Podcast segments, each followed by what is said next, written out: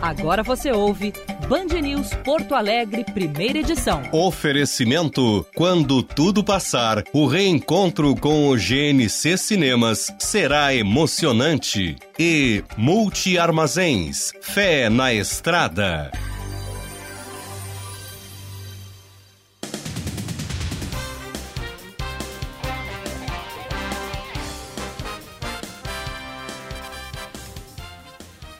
9 horas 29 minutos. Bom dia, bom dia. Está no ar mais uma edição do Band News Porto Alegre, primeira edição, ponta a ponta a partir de agora, Brasil Estados Unidos. Comigo, Diego Casagrande, aqui de Orlando, na Flórida, e com o Gilberto Echauri lá no estúdio da Band News em Porto Alegre. Aqui em Orlando, um bonito dia de sol, temperatura de 26 graus, deve chegar a 31 durante o período. Alô, Gilberto Echauri, bom dia. Bom dia, Diego. Bom dia para os ouvintes da Band News FM. 9 graus aqui em Porto Alegre nessa segunda-feira, Diego, começando um mês gelado aqui no sul do Brasil. Mínima na capital foi de 8 graus durante a madrugada e no estado foi de 6 décimos no município de Quaraí. Máxima aqui na capital hoje não deve passar dos 20 graus. Diego. Muito bem, abrimos o primeira edição com as manchetes.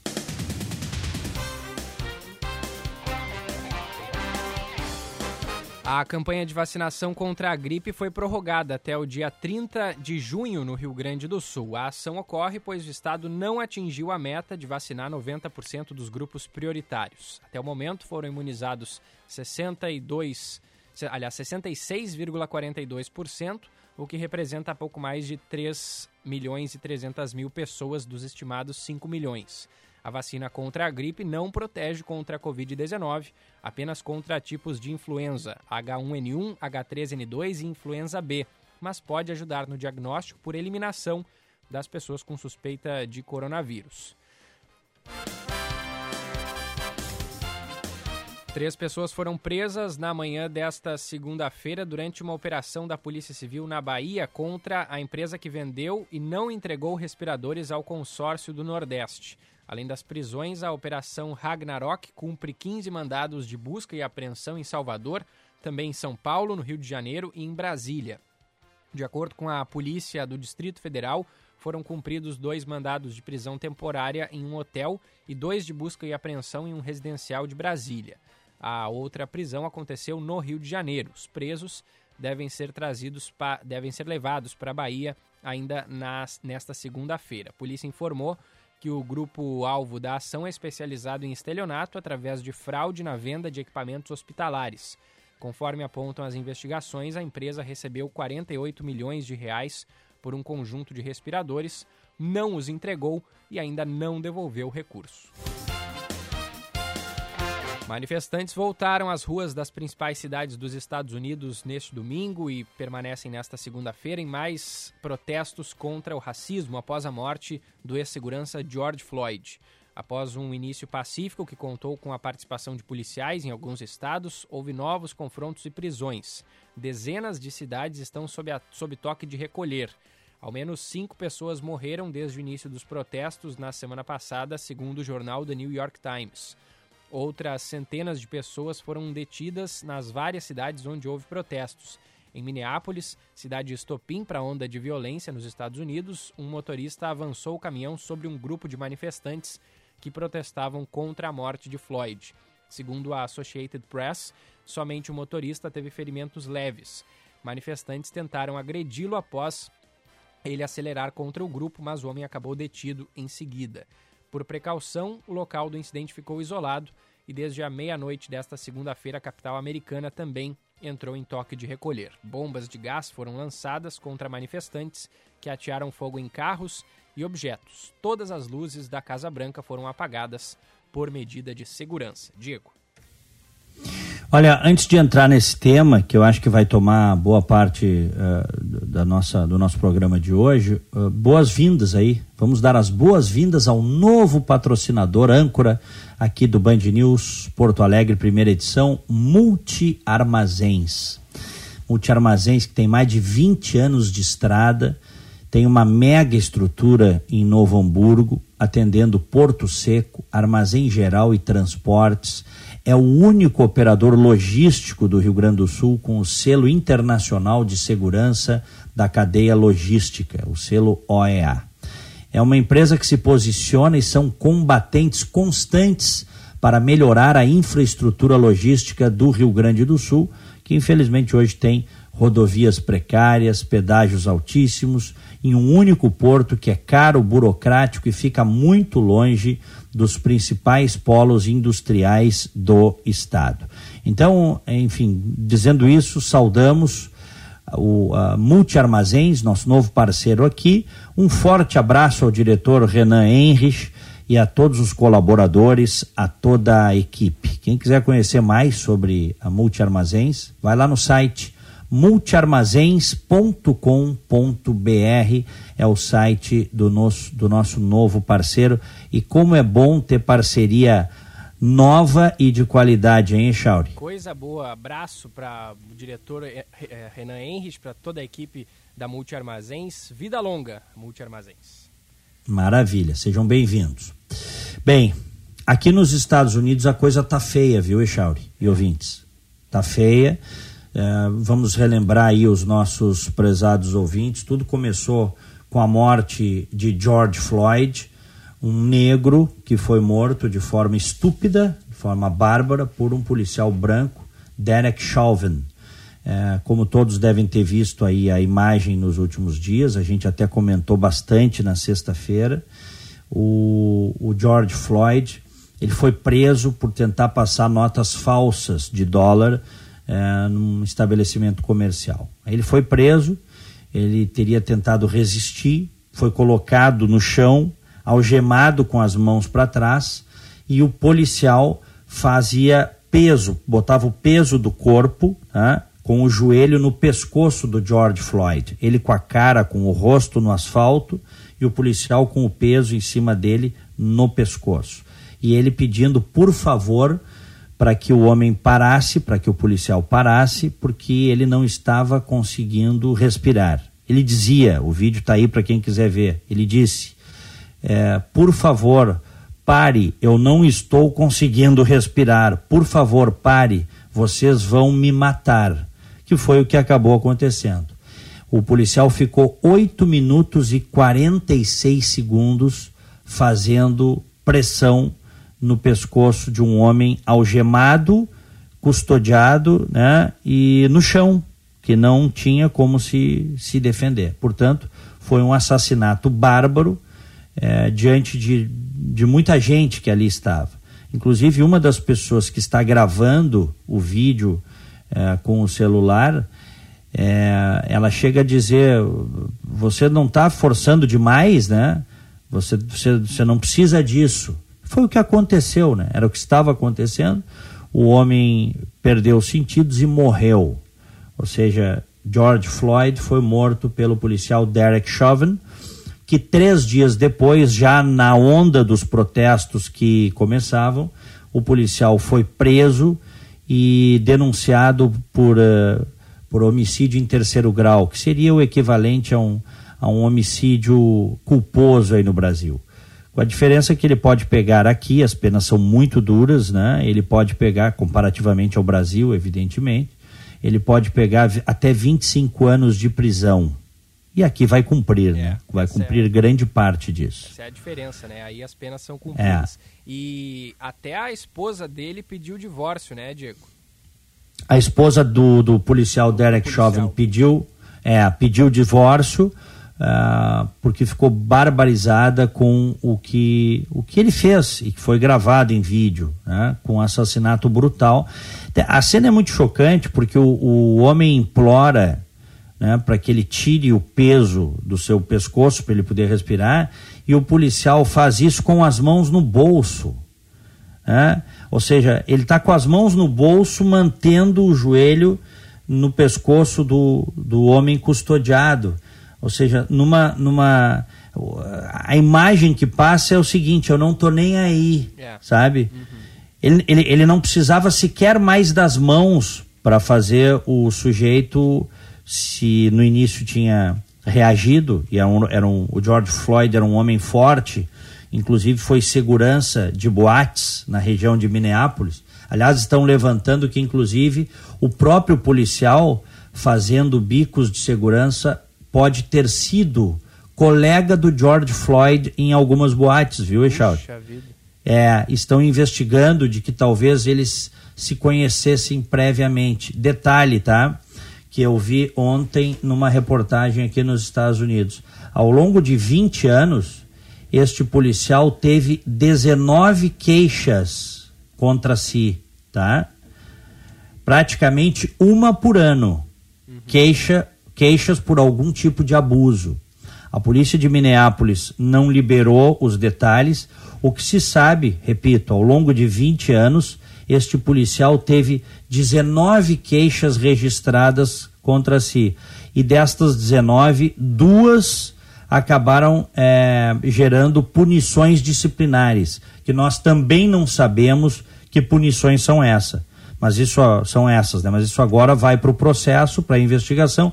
O fato é que tudo indica que ele já tinha né, um, um, um padrão de procedimento inadequado para gerar pelo menos uma queixa de abuso por ano. Né? Na média é isso. Yeah. É. Tá? Um detalhe, deixa eu dar uma informação aqui para quem está nos ouvindo.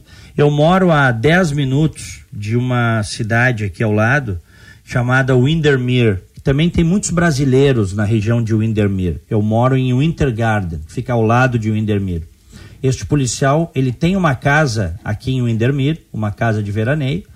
As pessoas descobriram que esta casa pertence a ele e desde então muitos protestos na frente da casa, tá? Muitos protestos. Embora inclusive ele já esteja até preso, tal, mas a, na sexta-feira não se sabia que que ele seria preso ou na quinta-feira e aí protestos na frente da casa, pessoas passando de carro buzinando, é, é, xingando, porque o que ele fez realmente gerou muita inconformidade de muitos americanos. Agora, o que veio depois, a partir daí, o que começou com protestos antirracistas aqui nos Estados Unidos, se transformou, na verdade, em, em insanidade, em barbárie, né? em protestos, em ações criminosas de vários grupos. Isso tem que ser dito. Né?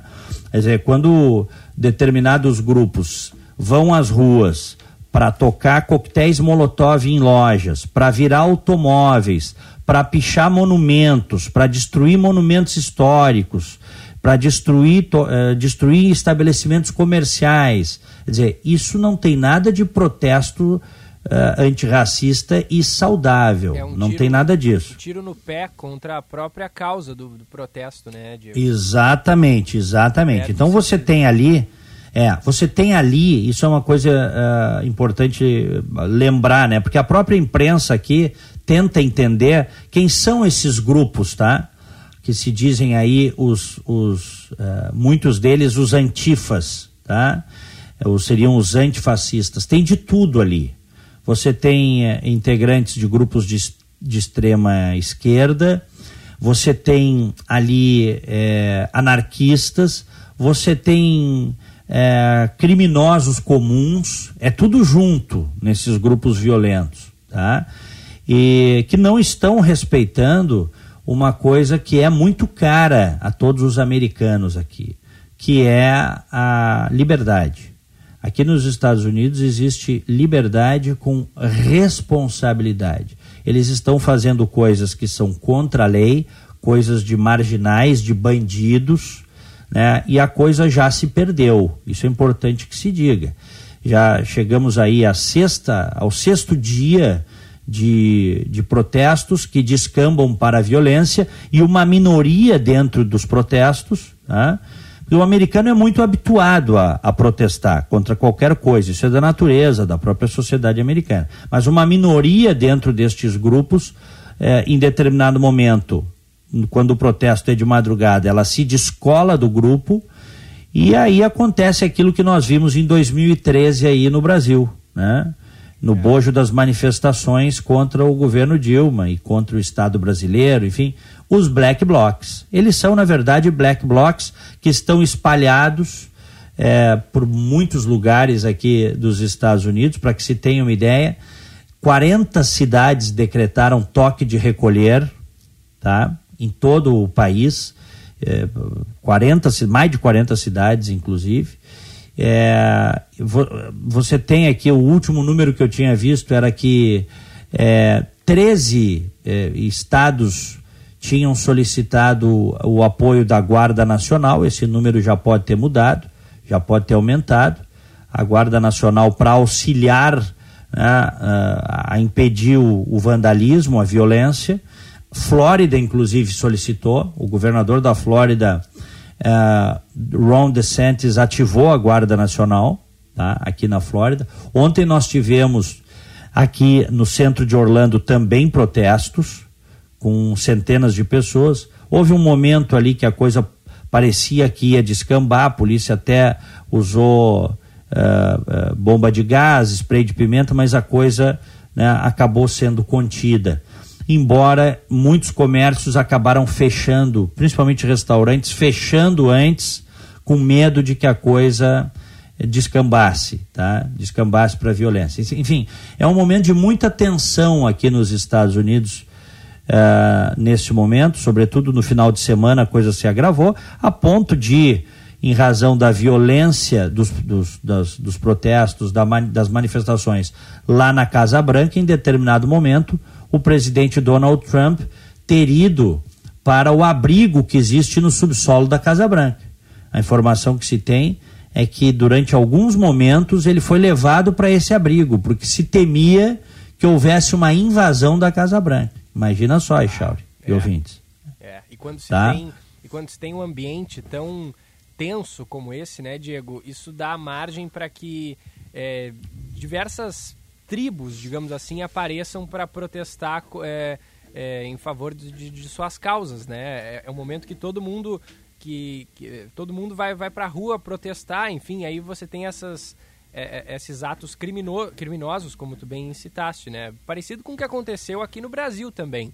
Ontem. É muito parecido, é. muito parecido, muito parecido com o que aconteceu, já que é uma, nós estamos falando de uma coisa que é nationwide, ou seja, uma coisa está acontecendo em todo o país, tá? Essa, essa, os protestos e, por consequência, a explosão de violência, muito parecido com o que aconteceu no Brasil em 2013, viu, Echauri?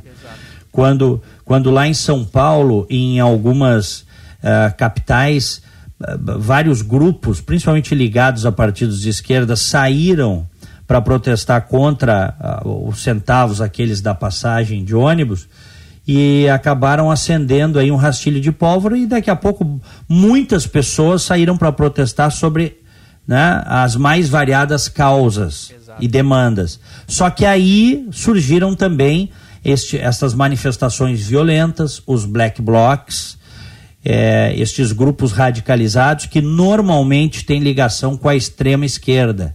Mas não só, tá? Porque é importante que se diga, várias reportagens mostraram aqui que dentro destes grupos de extrema esquerda violentos, grupos inclusive anticapitalistas, tá? É, a coisa não fica só no, no, na, no questionamento ou na crítica ao racismo, mas eles também são contra o sistema aqui nos Estados Unidos. Tá? Eles são anticapitalistas e são violentos. Mas também você tem dentro desses grupos marginais, bandidos comuns. Então você tem de tudo, junta de tudo ali, tá? Para cometer crimes, porque isso que eles estão fazendo. Ontem em Santa Mônica, por exemplo, o centro de Santa Mônica, eles vandalizaram muito. Santa Mônica é uma cidade turística, uma cidade praiana que tem em Los Angeles. Quem já foi a Los Angeles, a Califórnia, normalmente vai a Santa Mônica, é muito bonito. O centro de, de Los Angeles, da, daquela região lá de Santa Mônica, na verdade, virou uma praça de guerra, muita coisa destruída, comércios totalmente de, destruídos, depredados, pichações, carros virados, vandalismo. Isso é banditismo puro, entende, Zé Chauri? E a coisa em muitos, em muitos lugares está descambando para isso. Está descambando para isso. Mesmo com o toque de recolher, tá? O curfew, que se chama aqui. Toque de recolher. A partir de um determinado momento, ninguém pode estar na rua à noite, até a, a, madrugada, né? Só no amanhecer do dia seguinte é que fica liberado para as pessoas voltarem a sair. Essas massas não estão respeitando isso e, e né? e estão agindo como criminosos, como bandidos. Né? Deixa eu só dizer mais uma coisa, tá? É, eu falei, uh, havia o temor de que se invadisse a Casa Branca. Na verdade, haveria uma tentativa de invasão da Casa Branca, porque se eles se essas hordas bárbaras tentassem invadir a Casa Branca, todos sabemos que a segurança lá iria atirar para matar, viu, Echauri? É, é. Aí não iria atirar bomba de gás e coisa para conter distúrbio, não. Se houvesse a tentativa efetiva de invasão da, dos jardins da Casa Branca e do prédio da Casa Branca, a segurança lá atiraria para matar, todos nós sabemos, e nós poderíamos ter, inclusive, uma grande mortandade na sede, imagina, né? no, na área da sede eh, da, da, capital, da sede do governo do país, o que seria né, uma, é uma coisa impensável é, hoje. Né? Por isso que não, que não invadem, né? Nem, eh, porque, poxa vida, quem, né, quem, claro, quem iria claro. Querer, por mais rebelde que a pessoa seja, quem é que vai querer invadir sabendo que vai ser morto sem, sem, sem grandes é, né, sem grandes cerimônias. Vai... Nós tivemos nós tivemos em Iowa nessa madrugada duas pessoas mortas, um policial ferido. Uh, numa série de confrontos e de tiroteios no meio da multidão, tá? Em Davenport, Iowa. Então, uh, o, o, isso que essa essa quebradeira, essa coisa que está acontecendo é, é, em várias cidades americanas é algo que já fugiu ao controle. As autoridades já não têm como conter estes grupos né? neste momento, como a coisa está. As imagens são realmente muito impressionantes. Em, em, em, Minneapolis, em Davenport, em Washington, em Santa Mônica, é, em, em, muitos lugares, na Filadélfia, dizer, em muitos lugares, né, tem essa, esses grupos é, extremistas que estão tocando o terror de madrugada, né, quebrando tudo, quebrando tudo.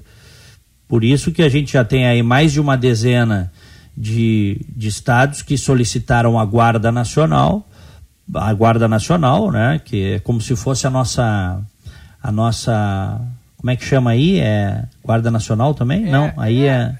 É, é guarda, na, guarda o, as Forças Armadas? É... Não, Força Nacional. Aí no Foi, Brasil é Força é, Nacional. Força Nacional, é. é. Aqui é Guarda Nacional, aí seria a Força Nacional. Os estados estão ativando a sua a, a Guarda Nacional aqui, né? É, para conter esses, esses distúrbios. Lembrando, isso é importante, a maior parte das pessoas está indo às ruas para protestar de forma pacífica. Isso é muito importante, tá? É, negros, brancos, é, latinos, não importa, né? Todas as etnias estão indo às ruas para protestar de forma pacífica.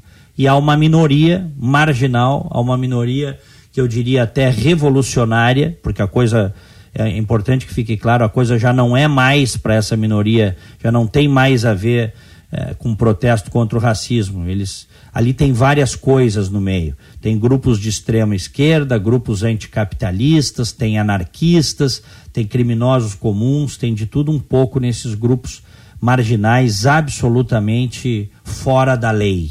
Isso é importante. Tá? Olha aqui, ó, estou recebendo uma mensagem do, do nosso amigo Gustavo Calef, que, que é especialista em segurança no Brasil, um querido amigo e sabe muito, conhece muito, ele diz o seguinte, que ele está ouvindo o programa, está acompanhando esse caso aqui nos Estados Unidos, e que houve uma demora para determinarem o toque de recolher, que eles não podem mais deixar os protestos iniciarem no final de tarde, porque essas eram as estratégias dos black blocs no Brasil e à noite se perde o controle, é o que está dizendo aqui o, o Calef. E faz todo sentido isso, não é, Charles? Sim, é, exatamente. É. O que nos leva, inclusive, a achar também que parte dos organizadores dessas manifestações, desses protestos, fazem no fim de tarde também para ver o circo pegar fogo, né? Então, Daqui a pouco eles, eles não, não, não, não, não agem com violência, mas fazem o protesto no fim de tarde, sabendo que à noite a coisa vai descambar para violência. Certamente tem gente, não estou dizendo que são todos, mas certamente tem gente que está agindo assim na organização desses protestos. Né? É. Situação realmente, situação realmente muito, muito tensa aqui nos Estados Unidos. Pois é, e, e eu, é o que eu ia dizer, Diego. Eu, eu não me lembro de, de uma repercussão é, tão grande, de protestos tão grandes assim, é, no que diz respeito a, a, ao combate ao racismo, né? Fala-se que desde os anos 60 esse é o talvez o, a, a maior manifestação popular no, nos Estados Unidos, né? É, para que se tenha uma ideia, os anos 60 foram marcados pelas grandes manifestações dos direitos civis. Martin Luther King, que depois acabou assassinado, o, o pastor Martin Luther King, que, enfim, é uma referência, tem o feriado nacional aqui, ele é reverenciado e com razão pela, pela luta contra o racismo. As feridas aqui nos Estados Unidos, nesse particular, ainda estão abertas e, e não cicatrizaram. Eu, na sexta-feira, eu lembrei um pouco da história de que nós tivemos a Guerra Civil Americana, com Lincoln, Abraham Lincoln presidente, Guerra Civil que foi de 1861 a 1865, quatro anos de conflito entre o norte, que era desenvolvido, industrializado, e o sul, escravocrata, baseado toda, que baseava toda a sua produção econômica nas plantações de algodão, né? E que queria manter a mão de obra escrava. Houve, portanto, esse conflito, o quatro anos de conflito, que deixa, deixou 600 mil americanos mortos, um milhão de mutilados, mas o Norte ganhou a guerra. A União ganhou a guerra contra os confederados. Só que dias depois, o presidente Lincoln, que tinha um, na sua cabeça um plano eh, para integrar os negros libertos na economia do Sul, ele tinha esse plano, Lincoln acabou assassinado por um extremista é, sulista, John Wilkes Booth. E, e aí este plano acabou não sendo implantado, Echauri e ouvintes. E aí nós tivemos quase 100 anos após o fim da, da, da Guerra Civil Americana de leis uh, de apartheid, né? de leis absolutamente racistas que surgiram no sul dos Estados Unidos leis excludentes. Né? E aí os negros, que embora tivessem sido libertados durante né, com a vitória da União na Guerra Civil Americana, continuaram à margem da sociedade. Em muitos lugares, negros não podiam trabalhar em empresas de brancos. Negros não podiam se relacionar com brancos de uma forma afetiva. Negros não podiam até, Oi. até bebedouros separados, né, Diego? Exatamente. Negros não podiam frequentar restaurantes de brancos ou andar em ônibus de brancos. Os negros continuavam sendo é, tratados de forma diferente perante a lei. Os, os, os, negros não podiam matricular seus filhos em escolas de brancos. Então, se viveu em muitos estados do sul aqui dos Estados Unidos uma verdadeira segregação racial. E isto só caiu nos anos 60, efetivamente. Tá? O, o início uh, começa nos anos 50 do século passado, né, na, na, na, com um movimento, grande movimento dos direitos civis, e se consolidou nos anos 60. Então tu vê que durou quase um século ainda de segregação após o fim da Guerra Civil Americana, após o, o, os, os, escravos tendo sido libertos aqui nos Estados Unidos. Então, se a gente olhar na linha de tempo dos anos 60 para cá, década de 20, anos 60 do século passado, década de 20 deste século, é pouco tempo, Echauri. É. Nós estamos falando aí de 50, 60 anos. É pouco tempo na linha na, na linha eh, de tempo da história. Então, há feridas abertas efetivamente, né? existem. Agora, não podemos esquecer também né, que uh, há protestos que são legítimos, que são necessários até, né, mas há um grupo que descamba para a violência e para o banditismo, para a criminalidade, que é o que nós estamos vendo aqui nesse momento que eu estou dizendo aí. Automóveis virados, comércios destruídos, depredados, fábricas botaram fogo em estabelecimentos comerciais, né? É, então isso aí, isso aí não tem nada de protesto pacífico e legítimo. Na minha opinião, perde a legitimidade quando esse tipo de coisa acontece, sem dúvida. Agora, deixa eu te dizer, é, é a primeira vez desde os anos 60, tu lembraste, a luta pelos direitos civis, tá? o Civil Rights Movement, liderado pelo, pelo pastor Martin Luther King, é a primeira vez que tantos estados ao mesmo tempo pedem o apoio da Guarda Nacional. Algo igual só lá naqueles anos 60, em que houve inúmeros distúrbios pelo país. Viu, Echauri? É, é. Apenas para traçar o paralelo da gravidade da situação agora, né? Exato. E inadmissível a gente ainda ter atos é, de racismo em 2020, né? E é bem como tu disseste, é, historicamente é pouco tempo. Se durou 100 anos lá da, da, da, Guerra Civil até os movimentos liderados por Martin Luther King, dos movimentos de Martin Luther King até agora, já passa um pouco mais de 50 anos, né? Então é menos tempo ainda do que, do que o, o, o intervalo entre as duas, entre as duas manifestações anteriores. Infelizmente ainda tem esses, esses esses atos, né? E, e é, é, é, lamentável que a gente ainda precise vir aqui é, com, é, é, é, como é que eu posso dizer assim, evidenciar e, e, e, jogar luz em cima de uma coisa que já deveria ter acabado há muito tempo, que é o racismo. Né? Sem dúvida, sem dúvida. Que é uma coisa vil, né? é uma coisa vil, é uma coisa absolutamente inaceitável. É, sobretudo, não apenas, mas sobretudo nos dias de hoje, com todo o fluxo e trânsito de informação e evolução da humanidade, né, uh, rumo a, a, a, vamos dizer assim, a, a própria humanidade, né? Uma, evolu uma evolução como seres humanos. Né? É. Então é uma coisa absolutamente inaceitável. Olha, uma coisa importante, tá? Uma coisa importante, já que eu estou falando um pouco de história, eu falei na sexta-feira, vou lembrar aqui, a 13 terceira emenda à Constituição Americana foi a emenda que aboliu a escravidão, tá?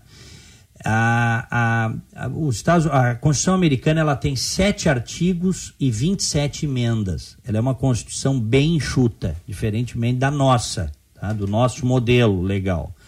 Sete artigos e 27 emendas. A 13 terceira emenda é a emenda que aboliu a escravidão que é de 1900, que é de 1865, tá? Logo após a guerra, o fim da Guerra Civil Americana.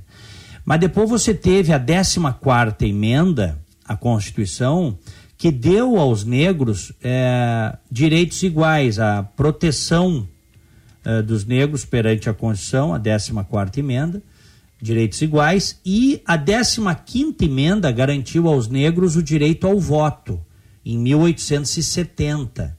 Ainda assim, muitos estados do Sul, estados racistas, estados que uh, mantiveram a, enfim, aquela, aquele espírito ruim da escravidão, do preconceito, eles aprovaram leis, as chamadas leis Jim Crow, leis segregacionistas, inconstitucionais, porém segregacionistas. Acontece que a própria, uh, a própria Suprema Corte chancelava, não derrubava essas leis, viu, Echauri? Isso é importante. Mas se era inconstitucional... Como...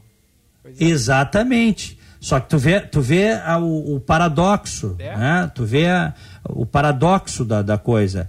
Eram leis evidentemente, flagrantemente inconstitucionais, essas leis segregacionistas. Eu acabei de dizer aqui, a 13 terceira emenda aboliu a escravidão.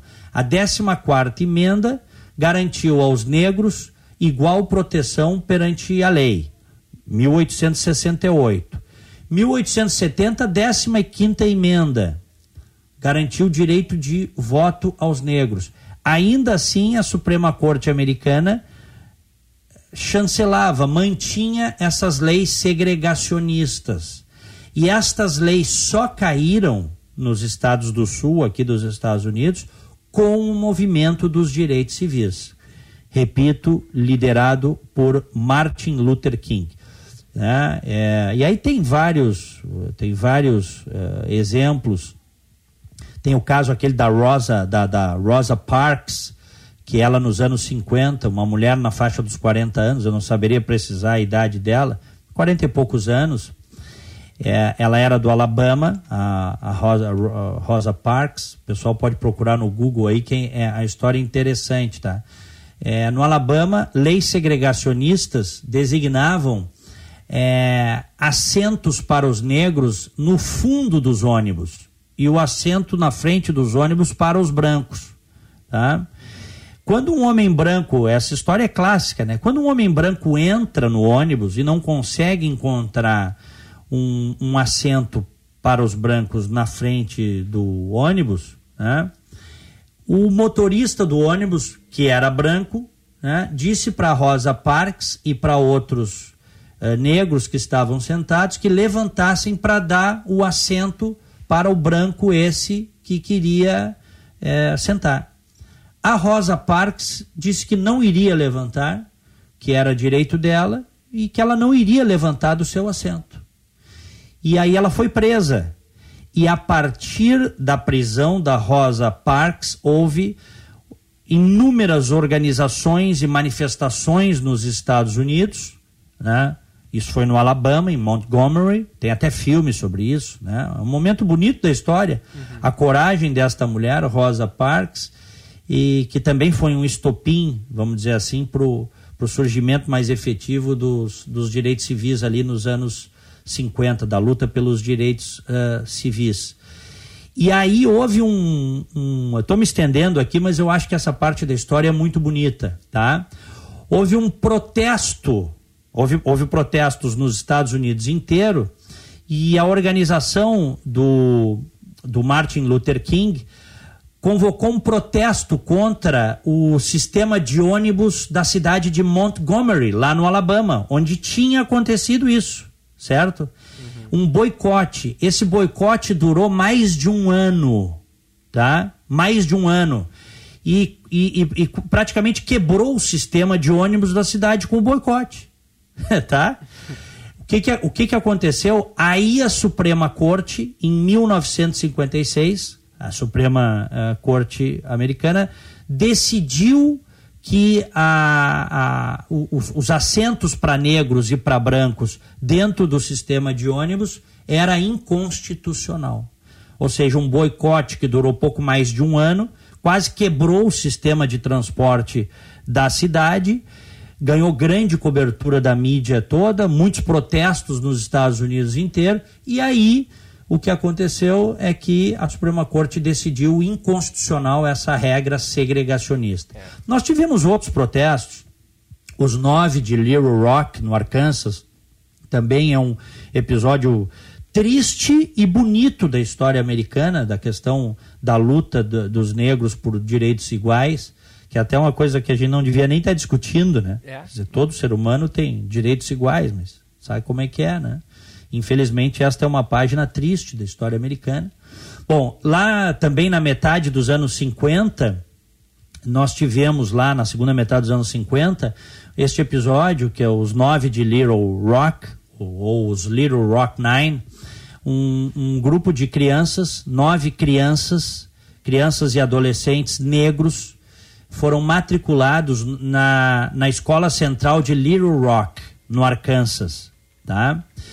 E, e a comunidade se revoltou porque a escola era uh, majoritariamente frequentada né, por, uh, por, por, por, brancos. Uhum. Tá? E, e a comunidade, uma coisa triste, tem as imagens aí, quem quiser procura no, no Google. É, a, a comunidade branca foi, foi para frente da escola para não deixar os negros estudarem na escola as crianças, os adolescentes negros estudarem na escola.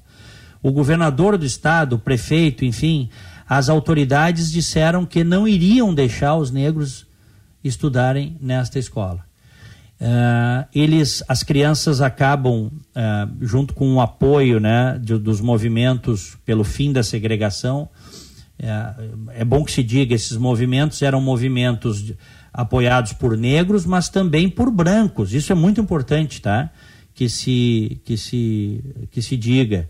Porque uh, nem todo branco aqui nos Estados Unidos era racista ou é racista. Muito pelo contrário, eu até acho que essa, essas, eh, esses grupos racistas eles são hoje absolutamente minoritários. Naquela época isso se expressava na legislação, em lei, tá? As famílias acabam uh, insistindo que as crianças, até por conta dos direitos civis, que as crianças entrem na escola. E aí você tem uma imagem que é desoladora os brancos racistas fazem um corredor polonês na frente dessa escola, a Central High School de, eh, de, de Little Rock, e as crianças vão entrando né, em, em fila indiana no meio do corredor polonês, sendo insultadas, cuspidas, xingadas, mas entram e são matriculadas na escola, tá?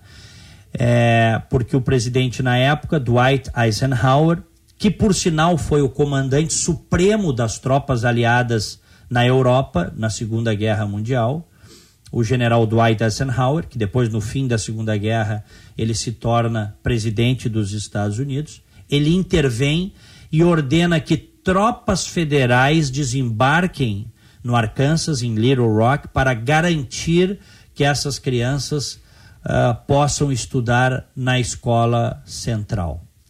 É, e então tu vê que as coisas vão indo, né? Tem vários episódios. É, esse é um episódio, esse é um episódio triste, mas ao mesmo tempo bonito, emocionante de luta por direitos. Né? É, é, mostra bem que às vezes, infelizmente, um episódio triste, lamentável, precisa acontecer para que parece que haja uma mobilização de, de mudança, né? É, é triste isso, ter que precisar acontecer algo ruim para algo bom vir na sequência. A gente espera que a partir dessas manifestações que acontecem hoje nos Estados Unidos, é, o racismo é, deixe de existir, né? O que a gente espera, né? Enfim. É, eu, eu acho que tem que ser a, o, o desejo e a luta de todos para que esse tipo de coisa jamais se estabeleça novamente e ou uma vez estabelecido onde está estabelecido, isto seja combatido e terminado. Não se pode, numa sociedade, conviver com isso. Né? Bom, o, e aí depois, só para fechar ainda a questão da linha de história, tem outros episódios que foram importantes na, na, na questão da luta dos direitos civis. Em 1963 acontece a grande marcha em Washington, liderada pelo, pelo pastor, pelo reverendo uh, Martin Luther King, Teve outros líderes também, mas o mais notório é Martin Luther King. Mais de 200 mil pessoas, eh, negras, brancos e, e de outras etnias, as pessoas marcham por direitos civis na capital Washington. É ali que sai aquele discurso célebre do Luther King, I have a dream, eu tenho um sonho, né?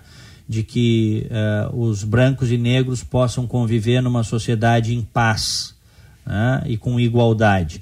E aí, um ano depois, acontece efetivamente a legislação final, surge a legislação final, o Civil Rights Act de 1964, né, que é o Ato dos Direitos Civis, que foi uma, uma lei iniciada pelo presidente Kennedy, que foi assassinado, e aí o, o vice Lyndon Johnson assume e se torna o presidente e que se torna lei e que garante que todos, absolutamente todos, são iguais perante a lei, não podendo haver qualquer tipo de discriminação. Então, a legislação que consolidou isso a legislação é a, o, a Lei dos Direitos Civis de 1964. Então, é muito recente ainda do ponto de vista histórico. Ainda há muitas feridas abertas. Tem gente jovem daquela época que está dando entrevista agora. São idosos hoje. Uhum. Tem 80 anos, tem 70, 80 anos. Jovens que estavam nas ruas, que viveram aquilo tudo, que lutaram por igualdade de direitos e que agora estão vendo essas coisas todas a, acontecerem. Tá? Então, essa legislação de 1964 garantiu que não pode ter qualquer tipo de discriminação em relação a, a emprego, em relação a voto, em relação a, a qualquer tipo de legislação. Tá? Então, isso é muito importante que aconteceu aqui nos Estados Unidos, essa lei dos direitos civis. Bom, não, que não se confunda é, é, sempre bom que se diga, não se confunda é, os protestos antirracistas que estão acontecendo aqui, que estão integrando uma parte da sociedade, com esses marginais que estão saindo para quebrar tudo, com esses black blocs que estão quebrando tudo e que estão assustando, inclusive, a própria comunidade que é a favor né, é, de se combater o racismo. Isso é importante que, que se diga. Tá bom, Echauri? Tá certo, Diego. Em Brasília o bicho está pegando também, né? Pois é, e nós tivemos é, em São Paulo, estou recebendo várias mensagens aqui de amigos. Um abraço ao, ao professor Giacomo Balbinotto, que está nos ouvindo. Um abraço ao Luciano Menezes, que tá, diz que está gostando muito também é, do que nós estamos falando. Ao Paulo, olha, um monte de gente bacana nos ouvindo aí, tá? Bom, para mim é sempre um prazer falar de história e estar vivendo também esse momento histórico aqui. É, eu fico feliz de poder reportar isso para vocês, embora com tristeza pelas coisas que estão acontecendo, que começaram com esse assassinato brutal do George Floyd, que sempre que ontem eu estava vendo com a minha mulher, até a gente estava vendo várias reportagens aqui na imprensa local, e é, sempre que a gente vê, por mais que você veja a cena do policial em cima do George Floyd, né?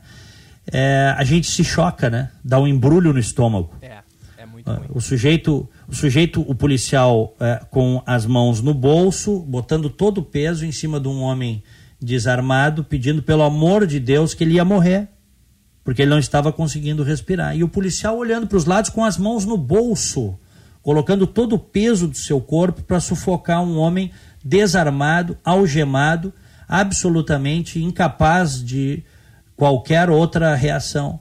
Então, uma coisa brutal, a gente vê a cena e embrulha o estômago, né? Então, uh, ao mesmo tempo que isso é dolorido, é, também, do ponto de vista jornalístico, é, eu fico satisfeito de poder trazer essas informações, afinal de contas, é o nosso trabalho, né? É o nosso trabalho trazer informações, trazer reflexão para os ouvintes. Bom, nós tivemos ontem é, em São Paulo é, duas, duas marchas, dois grupos que é, foram às ruas lá na Paulista. É, o grupo de apoiadores do presidente Jair Bolsonaro, do governo, e o chamado grupo antifascista, né, que é um grupo de torcidas organizadas. Eu quero deixar muito claro, muito claro, viu, Echauri, que a imprensa, setores da imprensa, cometem um erro brutal de dizer que este grupo antifascista marcha por democracia. Não é isso, viu? Tinha até gente com camiseta do Che Guevara lá no meio deles. É, tá? tacando pau, brigando, jogando. É, brigando, quebrando as coisas. Isso, isso não tem nada de democracia. O fato de você ter um grupo onde tem pessoas que são antidemocráticas, mas não são todas, isso é importante que se diga. Tem gente que vai às ruas e que apoia o governo do Bolsonaro, por mais críticas que se possa ter, e eu tenho críticas e cada vez aumento mais as minhas críticas ao governo, pelas coisas que eu estou vendo. Eu sei que tem gente que vai às ruas e que, e que na verdade, não quer AI-5, não quer fechamento de Congresso, de STF, quer apoio ao presidente para que ele possa governar. Você tem no meio desse grupo aí também aqueles que são autoritários, que querem AI-5, que querem fechamento de Congresso, que querem o, o empastelamento uh, do STF, que querem a cassação uh, da palavra da mídia, da própria imprensa. Você tem. Estes não são democráticos. Agora, dizer, como eu vi ontem, que. Uh, grupo antifascista vai às ruas pela democracia, isso, isso para mim é piada, tá? Isso para mim é piada. Eu não embarco nessa. Se tem erro de um lado, setores de um lado, é, também tem do outro, tá? Também tem do outro. Então, não venham me dizer que esse grupo antifascista entre aspas, né, que está na, nas ruas, né, quer democracia, quer liberdade, porque eles não querem. Né? Eles também, se pudessem, eles agem com violência, eles vão para o confronto. Tem muitos que estão ali também, se pudessem, instituiriam a sua própria ditadura. Então, isso tem que ficar muito claro, viu, Echauri? Muito claro. E eu acho que é sinal dos tempos que estamos vivendo, né? É uma tristeza isso. É uma tristeza que para determinados grupos, à esquerda ou à direita, não exista um consenso de que a gente tem que fazer as coisas é, dentro da ordem institucional. Com pressão, evidentemente, com pressão, o povo indo às ruas protestando. Isso é absolutamente legítimo. Eu sou um apoiador disso. Querer fechamento de instituições, querer caçar a mídia, querer fechar Congresso, fechar STF, negativo. Não contem comigo, estou fora disso. Existem mecanismos e regramentos que podem e devem, inclusive, sofrer pressão da população. Podem e devem sofrer pressão das pessoas de forma ordeira, organizada. Quando a coisa descamba, né, se perde a legitimidade. É o que eu acredito. É o que acontece, está acontecendo aqui nos Estados Unidos. Echauri. É, é, o que está acontecendo aqui. E sabe o que mais me chateia nessa história toda, Diego? É que, em meio a tudo hum. isso, a gente está tendo uma pandemia que já matou quase 30 mil pessoas no Brasil e nós estamos aí é, tendo esse, esse, tipo de protesto, é, é, essas, é, esses episódios estão acontecendo no momento em que todo mundo deveria juntar forças e combater a pandemia. O, o Brasil já está há mais de duas semanas sem ministro da, da, da, da, saúde, e assim nós vamos. E as mortes vão, vão se acumulando.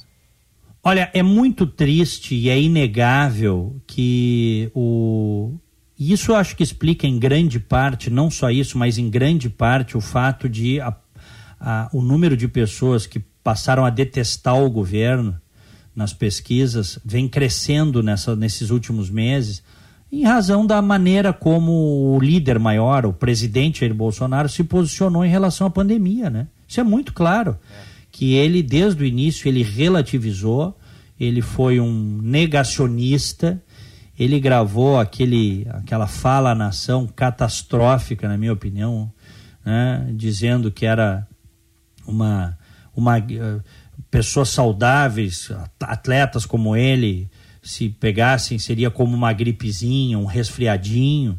Isso aí é uma coisa, do ponto de vista de uma liderança nacional, isso é uma coisa péssima. Né? Então ele está pagando a conta e nós estamos pagando a conta por isso também né?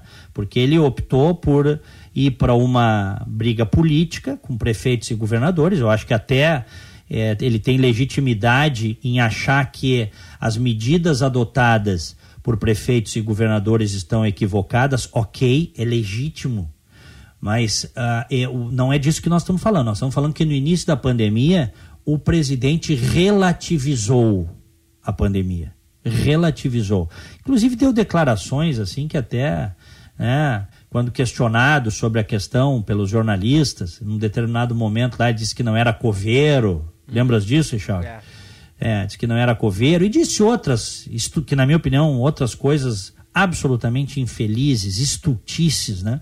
E isso tudo foi afastando muita gente, uh, que inclusive estava apoiando o governo, do apoiamento do governo. As pessoas começaram a pensar assim, e ainda estão, tem muita gente desembarcando do apoio ao governo. As pessoas começam a ver assim, pô, mas vem cá, que líder é esse que fica bravo, que só sabe xingar os jornalistas, manda jornalista calar a boca, sempre não tem uma fala que ele faça naquele, na frente daquele local ali, eh, que não, não esteja absolutamente estressado, no momento em que a sociedade precisa de união, precisa de conversa, precisa ter uma liderança que entenda a gravidade da pandemia né?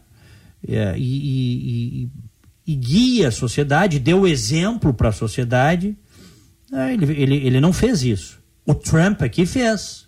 O Trump fez. Aliás, importante, tá? Na sexta-feira, questionado, isso, isso até nem, me parece que nem ganhou grande repercussão aí no Brasil, tá? O Trump questionado por uma repórter da CNN, chegasse a ver isso, Echauri, sobre, sobre uh, o Brasil, sobre o governo brasileiro? Não, Diego, realmente aqui não, é, não repercutiu. Não, não teve repercussão. A, a jornalista pergunta ao Trump sobre a situação do Brasil. né, que os casos estão crescendo, o número de mortes também está crescendo. E o presidente Trump elogia o presidente Bolsonaro, diz que é amigo do presidente Bolsonaro, mas ele fala, ele, ele disse que o Brasil optou por um caminho diferente do dele. Uhum. Né? Ele disse: olha, uh, eles estão passando no Brasil. Ele elogia o Brasil, diz que gosta do Brasil, diz que gosta do Bolsonaro, diz que é amigo. Ele disse que não, não quero criticar ninguém, eu tenho grande respeito por ele, mas eles agiram de modo diferente de nós.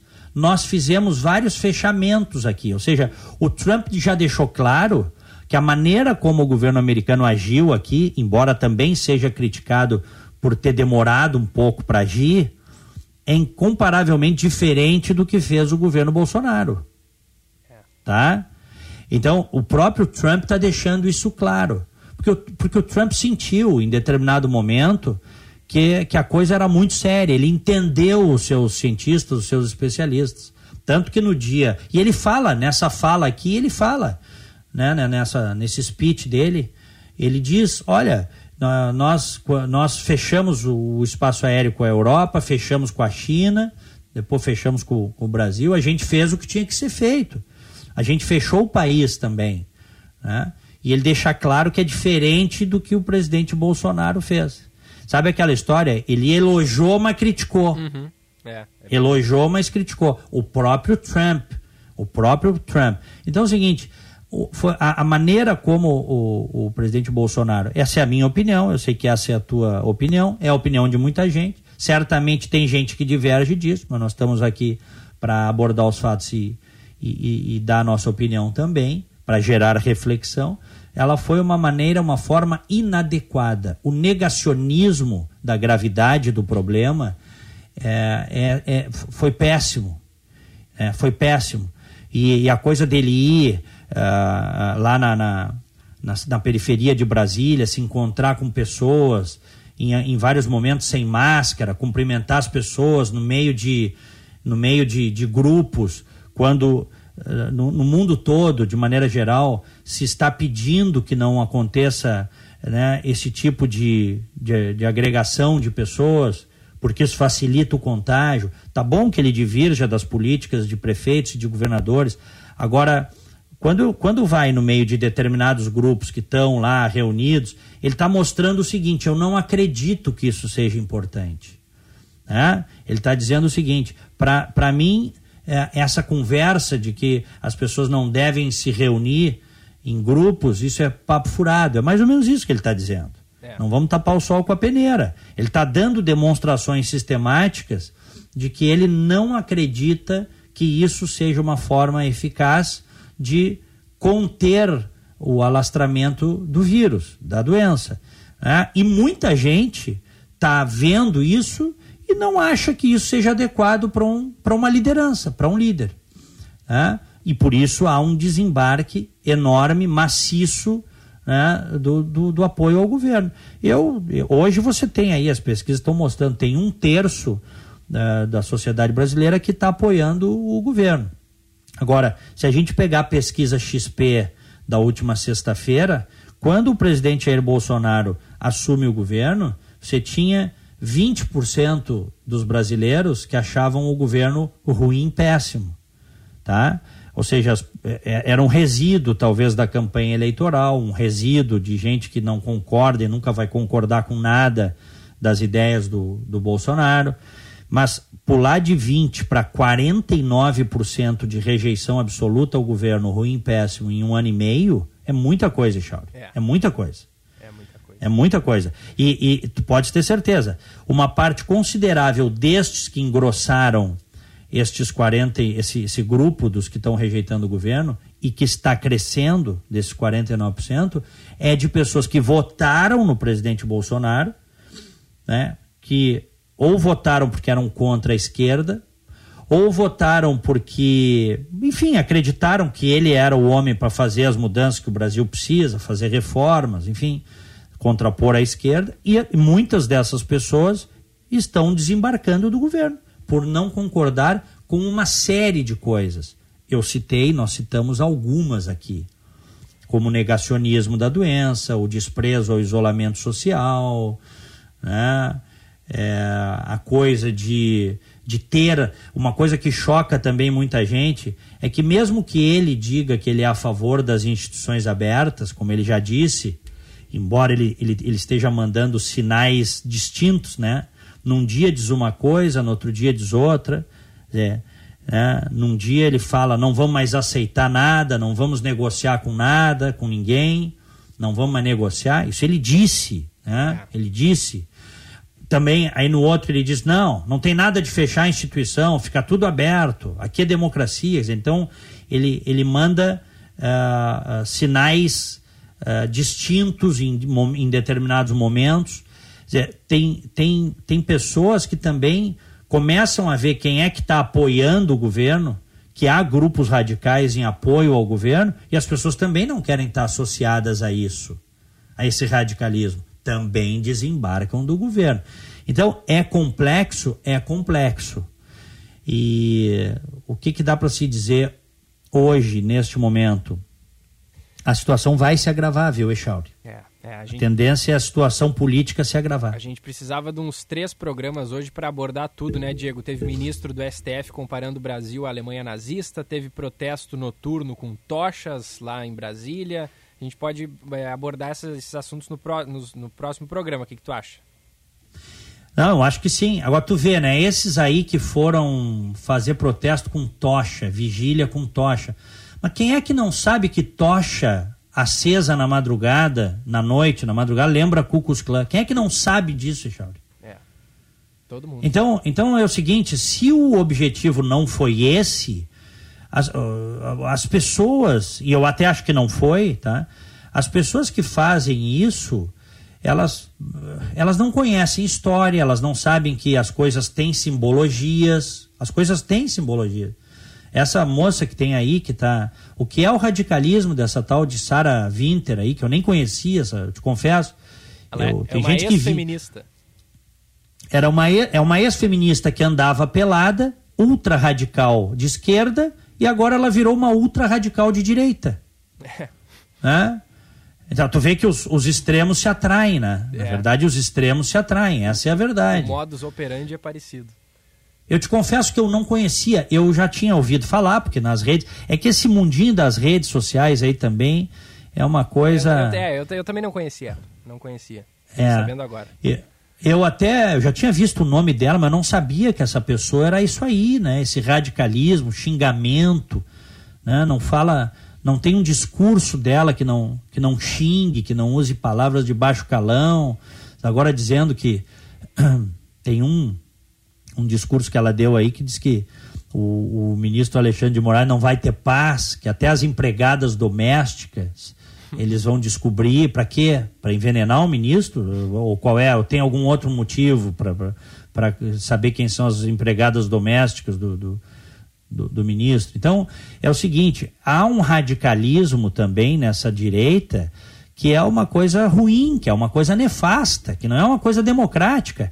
E isso está afastando pessoas que são liberais e conservadoras, pessoas que são de direita, vamos dizer assim.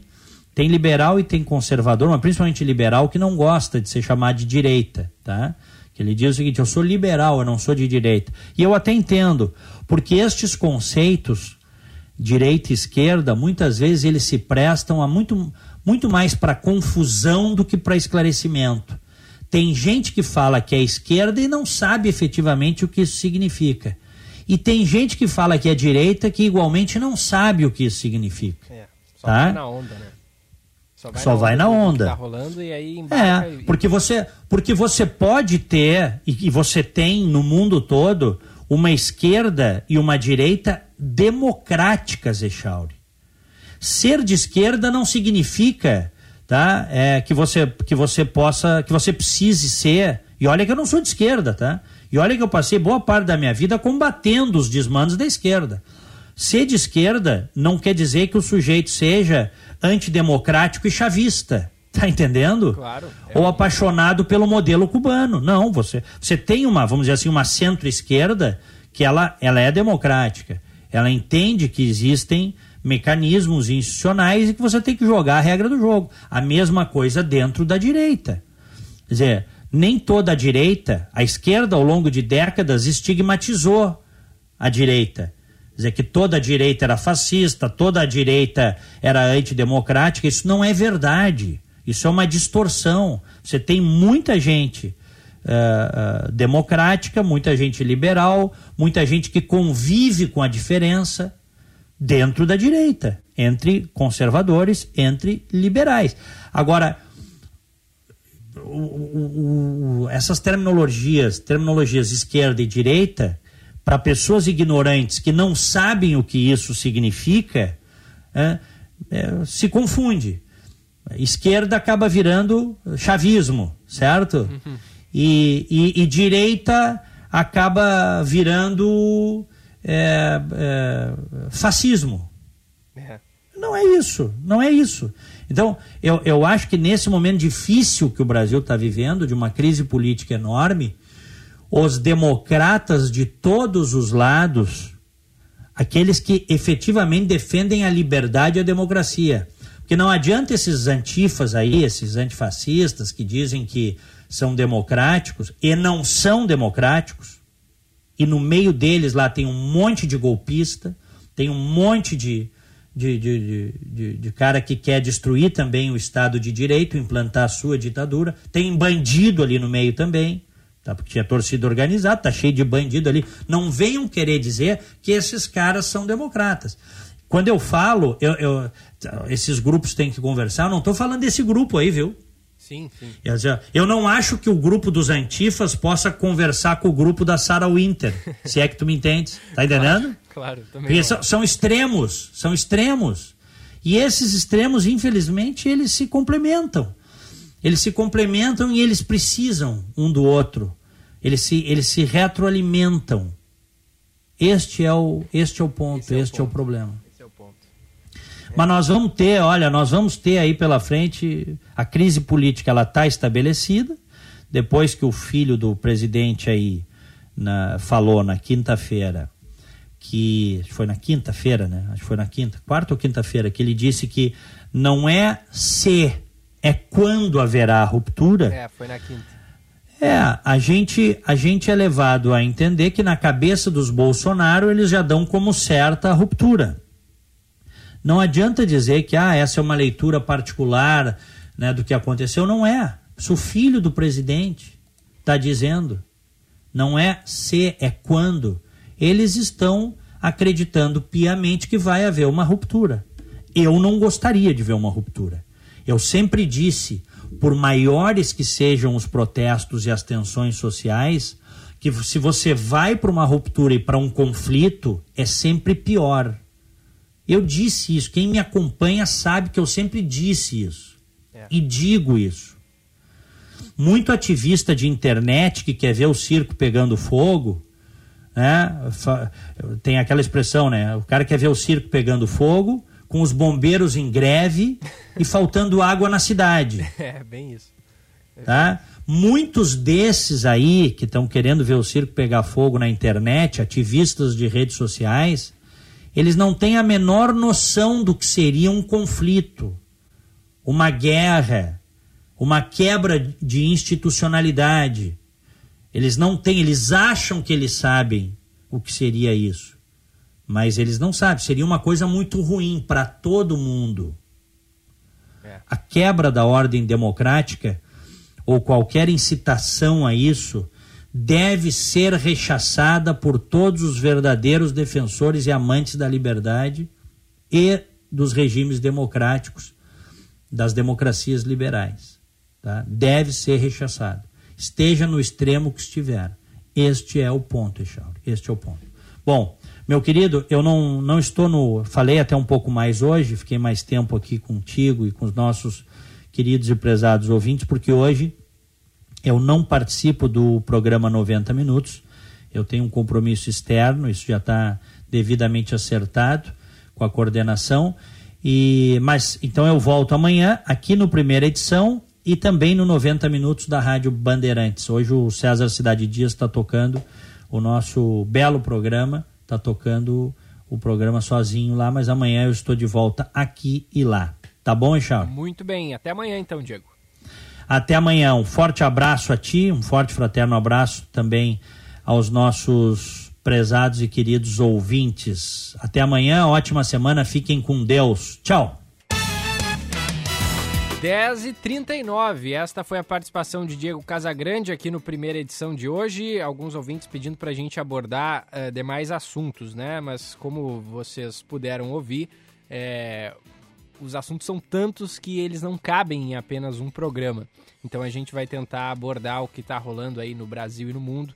É, também nos próximos programas aqui, é, o, o Band News Porto Alegre, primeira edição que é um oferecimento de GNC Cinemas. Quando tudo passar, o reencontro com o GNC Cinemas será emocionante. Multiarmazéns Fé na Estrada, Sebrae. Empreendedor, o Sebrae RS continua ao seu lado e traz uma boa notícia para você. A nova edição da revista Mais Sebrae está no ar.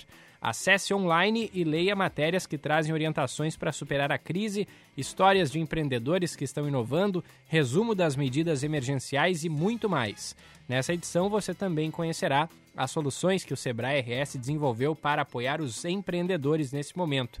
Acesse sebrae-rs.com.br barra revista mais Sebrae. Sebrae RS Empreendedorismo que transforma. Multiarmazéns confia no trabalho e dedicação de um dos maiores operadores logísticos do Rio Grande do Sul. A Multiarmazéns oferece serviços de Porto Seco, Armazém Geral, e transporte rodoviário com uma mega infraestrutura preparada para movimentar todas as suas cargas. Acesse multiarmazéns.com.br e conheça mais dos nossos serviços e rotas. Você está ouvindo Band News Porto Alegre, primeira edição. Oferecimento: quando tudo passar, o reencontro com o GNC Cinemas será emocionante. E Multi Armazéns, fé na estrada.